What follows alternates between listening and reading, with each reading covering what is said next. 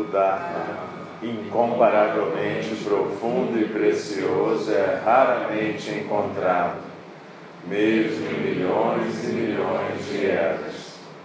A nós é dado vê-lo, ouvi-lo, recebê-lo e guardá-lo. Oxalá possamos verdadeiramente compreender e praticar o significado das palavras do Tathagata. O Dharma, incomparavelmente profundo e precioso, é raramente encontrado, mesmo em milhões e milhões de eras.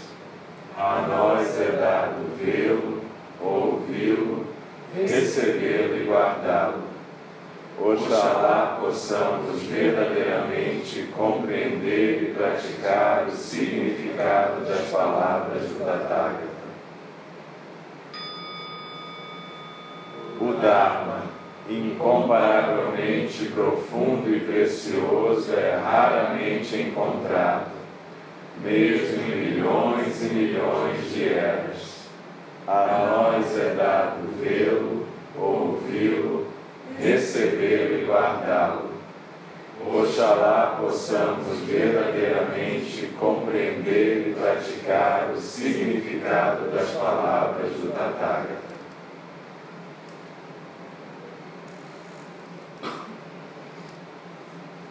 Então, pode reencontrar o seu centro aí no Hara.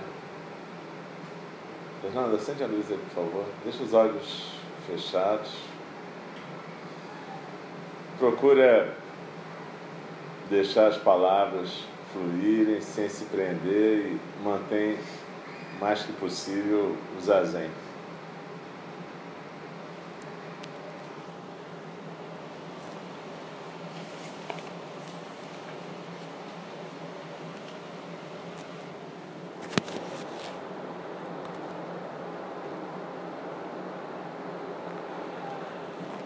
Nós vamos continuar o estudo do livro Trazendo o Sagrado para o Cotidiano, de Daido Lori Hiroshi,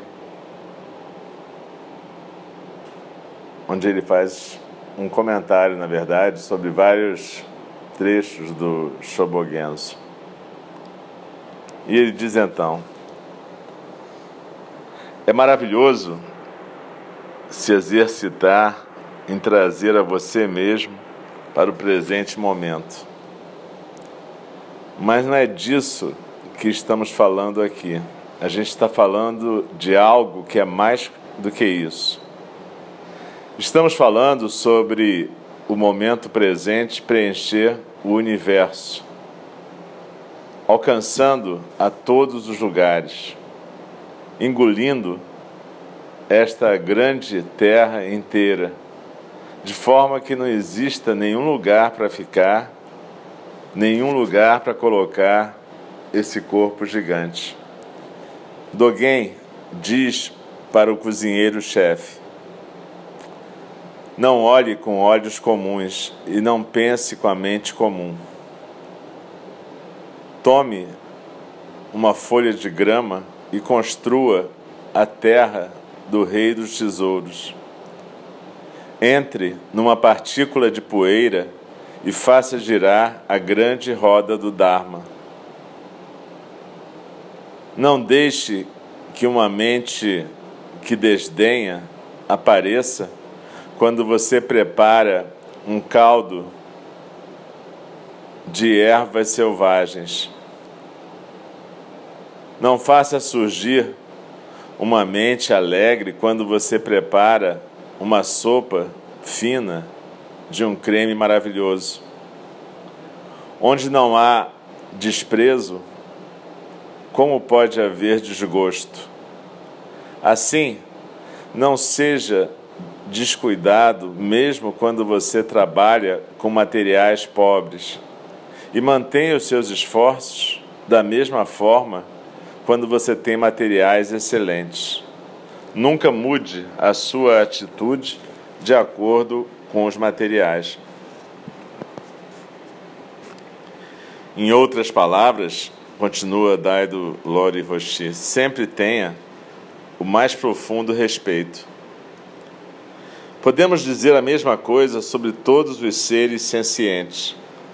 Quando você estiver falando com um mendigo na rua ou falando com o presidente dos Estados Unidos, isso deve acontecer da mesma forma, com o mesmo respeito.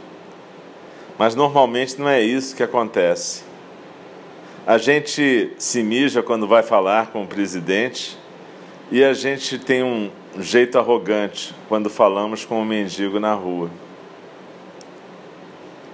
Nunca modifique a sua atitude de acordo com os materiais, continua Dogen. Se você fizer isso, é como variar a sua verdade quando falar com pessoas diferentes, o que quer dizer que você não é um verdadeiro praticante do caminho. Quer seja uma criança, quer seja um moribundo, um parceiro de prática, um superior ou um novato, cada um e todos merecem o mesmo respeito. Se isso começar assim, você pode alcançar as 10 mil coisas. Cada árvore, cada folha de grama, cada animal, cada adversário, nenhum nem dois. Se você puder ver isso dessa maneira, você poderá compreender o princípio essencial desse Dharma incrível, o ensinamento essencial da grande rede de diamantes de Indra, onde tudo se interpenetra com tudo, tudo é mutuamente causal. Compartilhamos a mesma causalidade. O que você faz e o que acontece com você são a mesma coisa. Mestre Dogen diz: essa é a maneira de fazer girar as coisas enquanto é feito girar pelas coisas. Em outro capítulo do Shobogenzo, ele declara: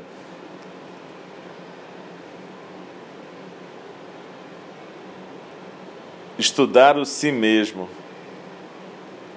e manifestar as dez mil coisas, projetando si mesmo sobre essas coisas, não é o Dharma verdadeiro. Compreender que as dez mil coisas vão manifestar o si mesmo é o verdadeiro ensinamento. Girar as dez mil coisas e ser girado pelas dez mil coisas essa é a interpenetração das diferenças. E você só pode fazer isso quando você realmente confia em você mesmo. Você só pode fazer isso quando você compreende verdadeiramente que o si mesmo e o outro são duas partes da mesma realidade. Assim como a forma é exatamente o vazio e o vazio é exatamente a forma, Assim também o si mesmo é exatamente o outro e o outro exatamente o si mesmo. Essa é a razão de você vir a concluir e observar mais cedo ou mais tarde que tudo volta para você. A catástrofe inteira depende de você, qualquer que seja a forma na qual ela se manifeste. Quer se manifeste como alegria, ou quer se manifeste como dor e sofrimento, tudo na verdade é você chegando em casa. O que você faz e o que acontece com você são a mesma coisa. Compreenda isso completamente e não vai haver modo de você evitar assumir a sua responsabilidade. E quando você assume a responsabilidade, você se empodera você traz a liberdade para a sua casa. Você não fica mais culpando ninguém. Você não diz mais, ah, Fulano me fez ficar com raiva. Porque somente você pode fazer você ficar com raiva. Quando você compreende isso completamente, você se empodera e pode fazer então alguma coisa a respeito da raiva. Você pode dizer, por exemplo, eu estou tenso e a minha vida cheia de estresse, porque eu tenho um emprego de merda. Mas quando você compreende a causa do estresse e o efeito do estresse como a mesma coisa, o seu modo de trabalhar com isso se torna muito diferente. Quando você manifesta a compreensão da responsabilidade, você compreende que a doença e o remédio curam um ao outro. Aquilo que nós buscamos está em todos os lugares, nas pontinhas das cem mil ervas daninhas, na voz de uma criança, no grunhido de um adversário. As barreiras que encontramos no trabalho, a dor e o sofrimento que jogamos uns sobre os outros, a paz e a alegria que tentamos criar. Tudo isso é o samsara. Tudo isso é o nirvana. O samsara é precisamente o nirvana e o nirvana é precisamente o samsara. Não são duas coisas separadas.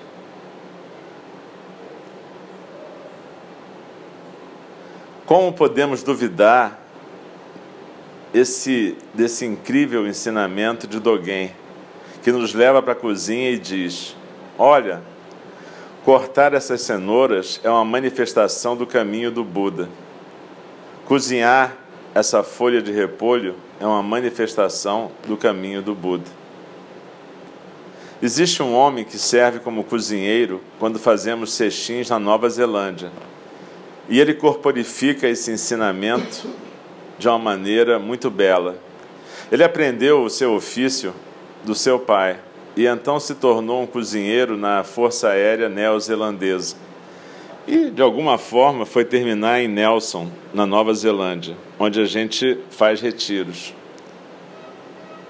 Ele cozinha a melhor comida vegetariana que eu já comi na minha vida. Realmente é belo, realmente é importante o jeito que ele cozinha. A maneira que ele segura as folhas de repolho durante o período de preparo. Ele escalda as folhas de repolho em água fervente. Ele coloca uma e a retira. Então toca nela, sente ela, coloca de volta e retira de novo. Ele cuida daquela folha de repolho como se fosse o seu filho. Ele cuida daquela folha de repolho com cuidado amoroso, com intimidade, com alegria e com profundo respeito. Isso faz toda a diferença no mundo, essa maneira de preparar a comida. Isso provoca uma diferença no gosto da comida. E isso nos afeta a todos. Essa é a razão do cozinheiro-chefe ser um dos mais importantes funcionários um mosteiro. Nutrir as pessoas não é simplesmente encher as suas barrigas de comida. É nutrir o corpo e a mente inteiros. Se houver raiva e confusão na preparação da comida, as pessoas comem raiva e confusão. Se houver sabedoria, compaixão e amor, as pessoas comem sabedoria, compaixão e amor. A vida nutre a vida, a vida nos nutre. Cada um de nós nutre um ao outro e então devolvemos as nossas vidas as dez mil coisas. Mestre Dogen ensinou: a prática de comer é a verdade essencial de todos os dharmas. No exato momento de comer, nós nos misturamos com a realidade absoluta. Assim, o Dharma está comendo o Dharma é comer e comer é o Dharma. E esse comer é cheio de uma alegria sagrada e de um êxtase. Mestre Dogen tem uma maneira maravilhosa de trazer o Dharma à vida e usa os assuntos cotidianos como a plataforma dos seus ensinamentos. Ele pegou as atividades mais mundanas e as transformou em joias do treinamento espiritual. Orioki, uma das práticas que ele estabeleceu, é a refeição cerimonial monástica que é feita durante um retiro de silêncio ou sextim. É uma maneira de comer muito precisa e consciente. E provavelmente é a cerimônia mais elaborada que se faz num templo zen. Começa com uma série de toques de tambor que fazem com que o prédio inteiro fique tremendo, enquanto o cozinheiro e o monge-chefe trazem a oferta de comida para o Buda. Começamos dando e recebendo. No processo de dar e receber existe igualdade e unidade. Recebemos a comida das dez mil coisas, recebemos os ensinamentos, damos a nossa gratidão. Recebemos a comida e devolvemos a comida as dez mil coisas na forma de vida e prática. E nesse dar e receber está a perfeita harmonia, a sabedoria da outra margem. Após abrir cerimonialmente as tigelas que estão acumuladas umas nas outras e colocar os utensílios, cada pessoa é servida pelos assistentes. Com a oportunidade de servir, vem uma apreciação de ser capaz de servir, ser capaz de sustentar a prática dos outros. O mesmo sentimento surge na cozinha quando o cozinheiro prepara a comida que vai nutrir a vida de todos os seres. Quando a pessoa está sendo servida, ela pega apenas a quantidade adequada. A quantidade adequada é diferente para cada pessoa, é a quantidade necessária para sustentar a vida e a prática. E a Sutana Hiroshi costumava dizer que você deve parar de comer antes de ficar cheio. Isso é a quantidade adequada. E cada pessoa tem que descobrir isso por si mesma.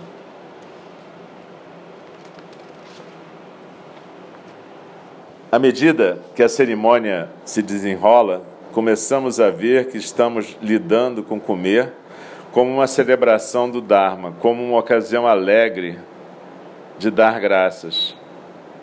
Já que nós pegamos apenas a quantidade adequada, cada pedaço é consumido, cada grão de arroz é comido. Após termos comido toda a comida das tigelas, então usamos uma espátula para raspar qualquer comida que tenha sobrado e comemos essa comida. Então a água quente é trazida, o chá, e derramada na primeira tigela, e essa tigela é limpa com a espátula. A água então é transferida para a segunda tigela e a primeira tigela é seca com a toalhinha. Os utensílios são limpos na segunda tigela, secos e colocados do lado. A segunda tigela é limpa e a água é derramada na terceira tigela. A segunda tigela é seca e alojada na primeira. A terceira tigela é limpa e a água final é bebida. Não resta nenhum traço. Cada pedaço de comida, inclusive a água que foi usada para limpar, é consumida. A terceira tigela é seca e colocada de lado. Todo mundo começa junto e termina junto. 60 pessoas se alimentam em 45 minutos, sem lixo, sem resto e sem nenhum tipo de prato para lavar. Mas Yorioki não é somente uma forma prescrita ou um ritual. É um estado da mente. Não é sobre três tigelas nem cinco tigelas. Não é sobre recitar, fazer prostração ou tocar sinos. É um estado de consciência. Já que a comida é vida, é de importância extrema que a gente a receba com a gratidão mais profunda. Quando nós comemos, nós consumimos a vida. Quer seja repolho, quer seja uma vaca, é vida. Não existe uma refeição que seja tomada por qualquer criatura, grande ou pequena, na face desse, dessa grande terra, que não seja feita às custas da vida de outra criatura. Essa é a natureza da vida no planeta Terra nutrimos e sustentamos uns aos outros com nossas vidas. Como é que a gente não pode ter gratidão pela vida que nos sustenta? Como é que a gente não pode querer devolver as 10 mil coisas aquilo que recebemos? E é nesse processo que o caráter sagrado de comer uma refeição e a verdade dos 10 mil dharmas se revela. No Vimalakirti Nirdesha Sutra se diz que quando uma pessoa se ilumina na sua alimentação, todas as coisas se iluminam da mesma forma. Se todos os dharmas são não duais, a pessoa, ao se alimentar, também é não dual. Mestre Dogen explica isso. De fato, o dharma se identifica com a alimentação de uma pessoa, e o comer de uma pessoa se identifica com o dharma. Por essa razão, se o dharma é natureza de dharma, então uma refeição também é natureza de dharma. O Dharma é um dos três tesouros do budismo: Buda, Dharma e Sangha. O tesouro do Buda é o Buda histórico, mas também é todos os seres sencientes. Buda significa o iluminado. Dharma é o ensinamento do Buda e, ao mesmo tempo, o Dharma é as dez mil coisas, o fenômeno universal inteiro. E a Sangha é a comunidade de praticantes do Dharma de Buda e, ao mesmo tempo, todos os seres sencientes. Assim, Buda, Dharma e Sangha são, ao mesmo tempo, o indivíduo e o universo inteiro. Quando Dogen fala sobre a natureza do Dharma aqui, ele está falando sobre os ensinamentos e sobre o universo inteiro. E ele diz: Por essa razão, se o Dharma é a natureza do Dharma, então uma refeição também é a natureza do Dharma. Se o Dharma é a qualidade de ser aquilo que é, a comida também é a qualidade de ser aquilo que é. Se o Dharma é a mente única, a comida também é a mente única. Se o Dharma é iluminação, a comida é iluminação. Portanto, o ato de comer constitui a verdade de todos os Dharmas. Isso pode ser completamente compreendido apenas pelos Budas e apenas entre os Budas. No exato momento que comemos, somos possuídos pela realidade absoluta, pela essência, substância, energia, atividade, causação. Assim, Dharma é comer e comer é Dharma. E este Dharma é desfrutado pelos Budas do passado e do futuro. Este comer é cheio de alegria e êxtase sagrados. Idaido Lori Hiroshi comenta: a frase de Dogen é: No exato momento que comemos, somos possuídos pela realidade absoluta, pela essência absoluta, pela substância, energia, atividade e causação. Nós nos misturamos com o universo inteiro. Nós estamos numa relação dinâmica com o universo. Se a água nesta montanha fosse marcada com hidrogênio radioativo, num período muito curto de tempo, você já descobriria nas plantas que crescem no jardim, nas gramas, nos cervos, nos guaximins e nas águias você encontraria nas pessoas. Ela estaria na nossa respiração e na nossa urina. Ela estaria na água que flui para a cidade de Nova York. Ela estaria no Alasca, na Nova Zelândia e no Japão. Cada vez que uma pessoa viesse aqui e consumisse uma refeição com esta água, ela a iria levar de volta para onde for, onde quer que ele fosse, e a introduziria no incrível equilíbrio biológico daquele ecossistema. Num período muito curto de tempo, ela teria alcançado todos os lugares. Essa é desse, é desse jeito que isso acontece. Tudo alcança todos os lugares. Nós alcançamos todos os lugares, passado, presente e futuro. Não há maneira pela qual possamos nos separar dessa terra, deste universo. Quando nós comemos, nós entramos no processo de nos misturarmos com tudo que nos cerca. Quando nós defecamos, nós entramos no processo de nos misturarmos com tudo que nos cerca. Quando inspiramos e expiramos, esse equilíbrio dinâmico, que é a rede de diamantes de Indra, é ativado e nos tornamos parte do universo inteiro. Quando nós manifestamos essa compreensão com nossas mentes, nós nos misturamos. Assim, comer se torna uma celebração do Dharma sem separação entre comer e o samadhi da autorrealização. O samadhi do prazer, o samadhi da atividade que se realiza a si mesma.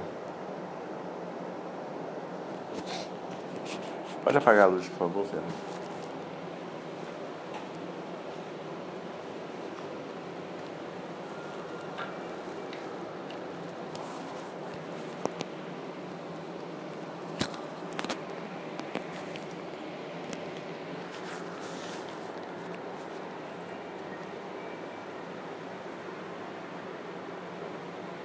Então, o texto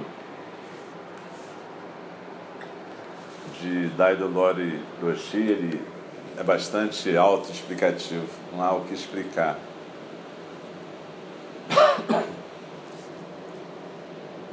Na verdade, ele está dando para a gente uma chave para a gente escutar os Shobogenzo, ler os Shobogenzo e poder compartilhar com alguém dessa capacidade de viver, vivenciar, corporificar o Dharma em cada momento das nossas vidas. A gente agora, nessa semana, a gente está numa semana de silêncio, como a gente faz todo mês depois do Fusatsu. A gente teve hoje de manhã a cerimônia da lua cheia, o Fusatsu, onde a gente renova nossos votos. E aí a gente faz uma semana de silêncio. Não quer dizer que nas outras três a gente deva compensar e falar pelos cotovelos, não é isso. Uma semana de silêncio significa uma semana de praticar a atenção plena com mais vigor, com mais compromisso.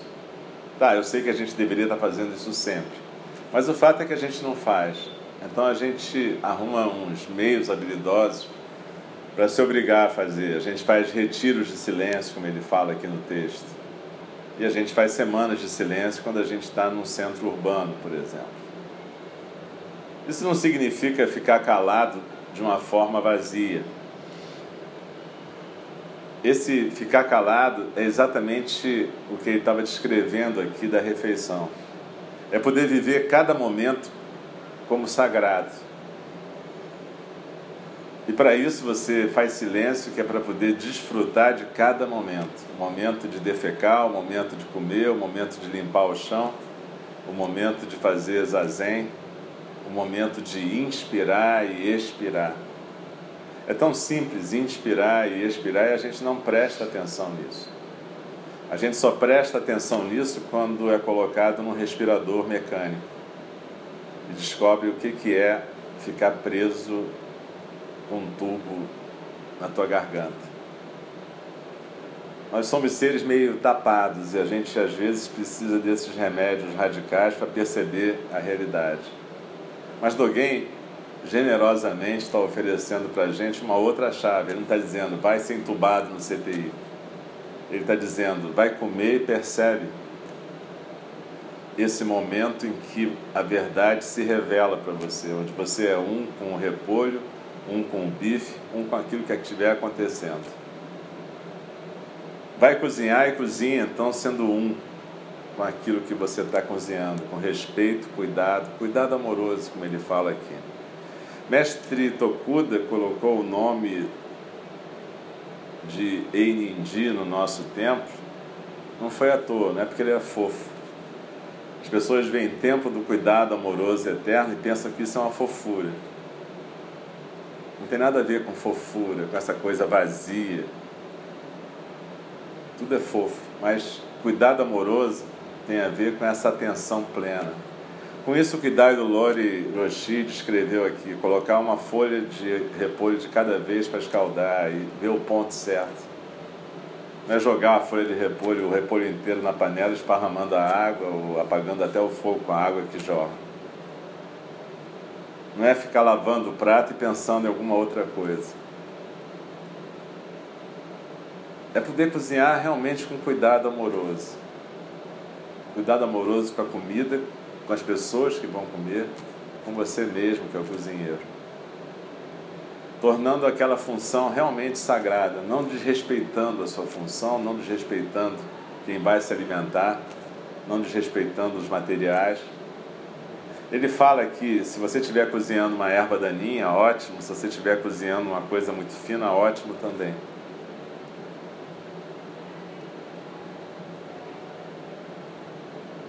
Quando aqui nesse texto, Dai Lore Hiroshi, está conversando com Dogen, assim como Dogen conversa com o Buda e com vários mestres no Shobogenzo. E o tempo inteiro a conversa é sobre isso. Como que a gente acorda a cada momento da nossa vida, ou ao contrário, como a gente pode adormecer a cada momento da nossa vida. A gente repete todo dia de manhã: forma é vazio, vazio é forma.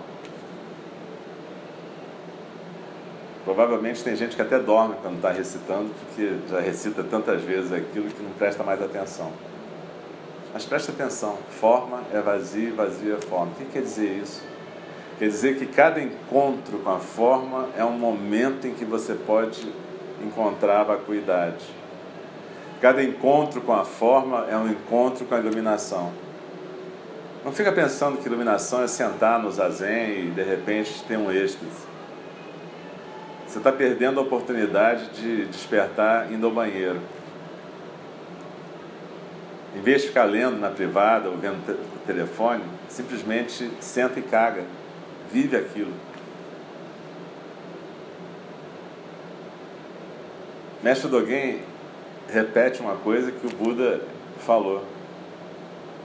Uma vez perguntaram para o Buda qual era a prática dele. Ele disse: Quando eu levanto, eu levanto. Quando eu sento, eu sento. Quando eu ando, eu ando. Quando eu mijo, eu mijo. Quando eu faço cocô, eu faço cocô. E o Brahmani ficou um pouco espantado com a resposta.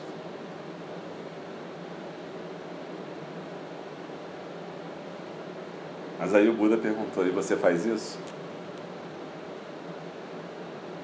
A pergunta é para a gente, né? A gente faz isso.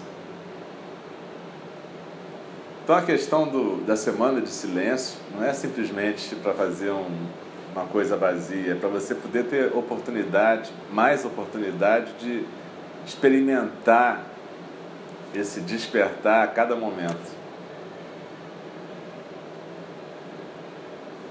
Até quando a gente fala, a gente pode fazer isso, mas aí a condição é que a fala seja plena, que ela esteja também presente, que ela não seja uma fala vazia, que ela não seja só uma fala para descarregar uma angústia, uma necessidade de ficar fazendo algum som. A questão é a gente ter uma fala durante essa semana, uma fala plena, funcional. Só a fala daquilo que é necessário realmente. Isso é um exercício, mas não é um exercício para uma semana, é um exercício para a vida inteira.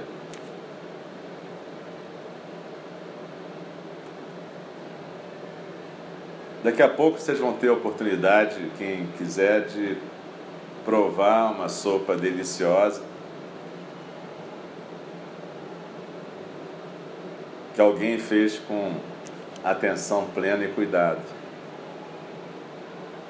E aí a gente, enquanto come, a gente tem atenção plena, cuidado e respeito também. Respeito pelo trabalho daquela pessoa, respeito pelo trabalho de quem fez a tigela, respeito pelo material, respeito pela morte daqueles seres dos quais a gente está se alimentando. Isso não é uma coisa carola, não é para você fazer cara de respeito, não é isso. É uma atitude interna, uma atitude em que você trata cada ser, cada coisa com respeito.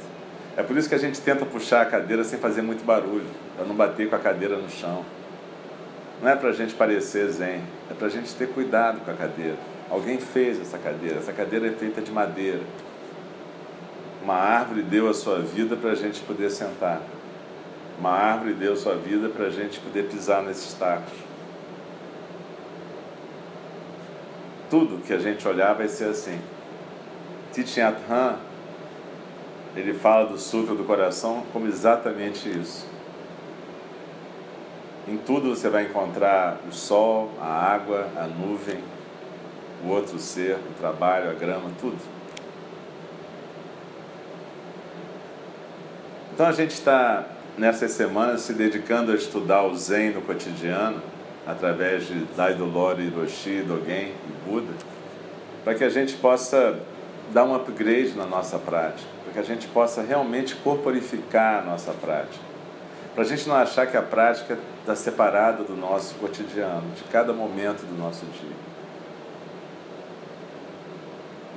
Se você vai no banheiro aqui, você vê algumas coisas escritas às vezes na parede e você pode achar que são versos vazios. E se você olhar para eles dessa forma, é isso que eles vão ser.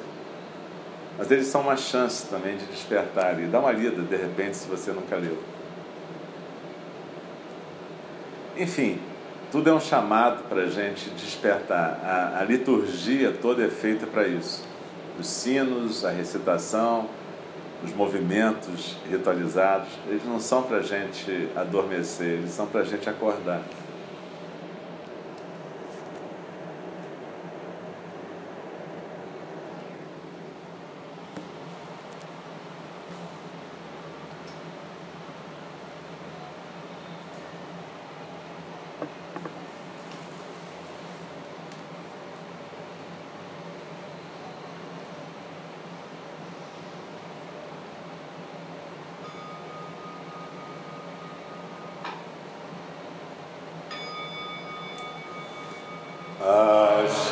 As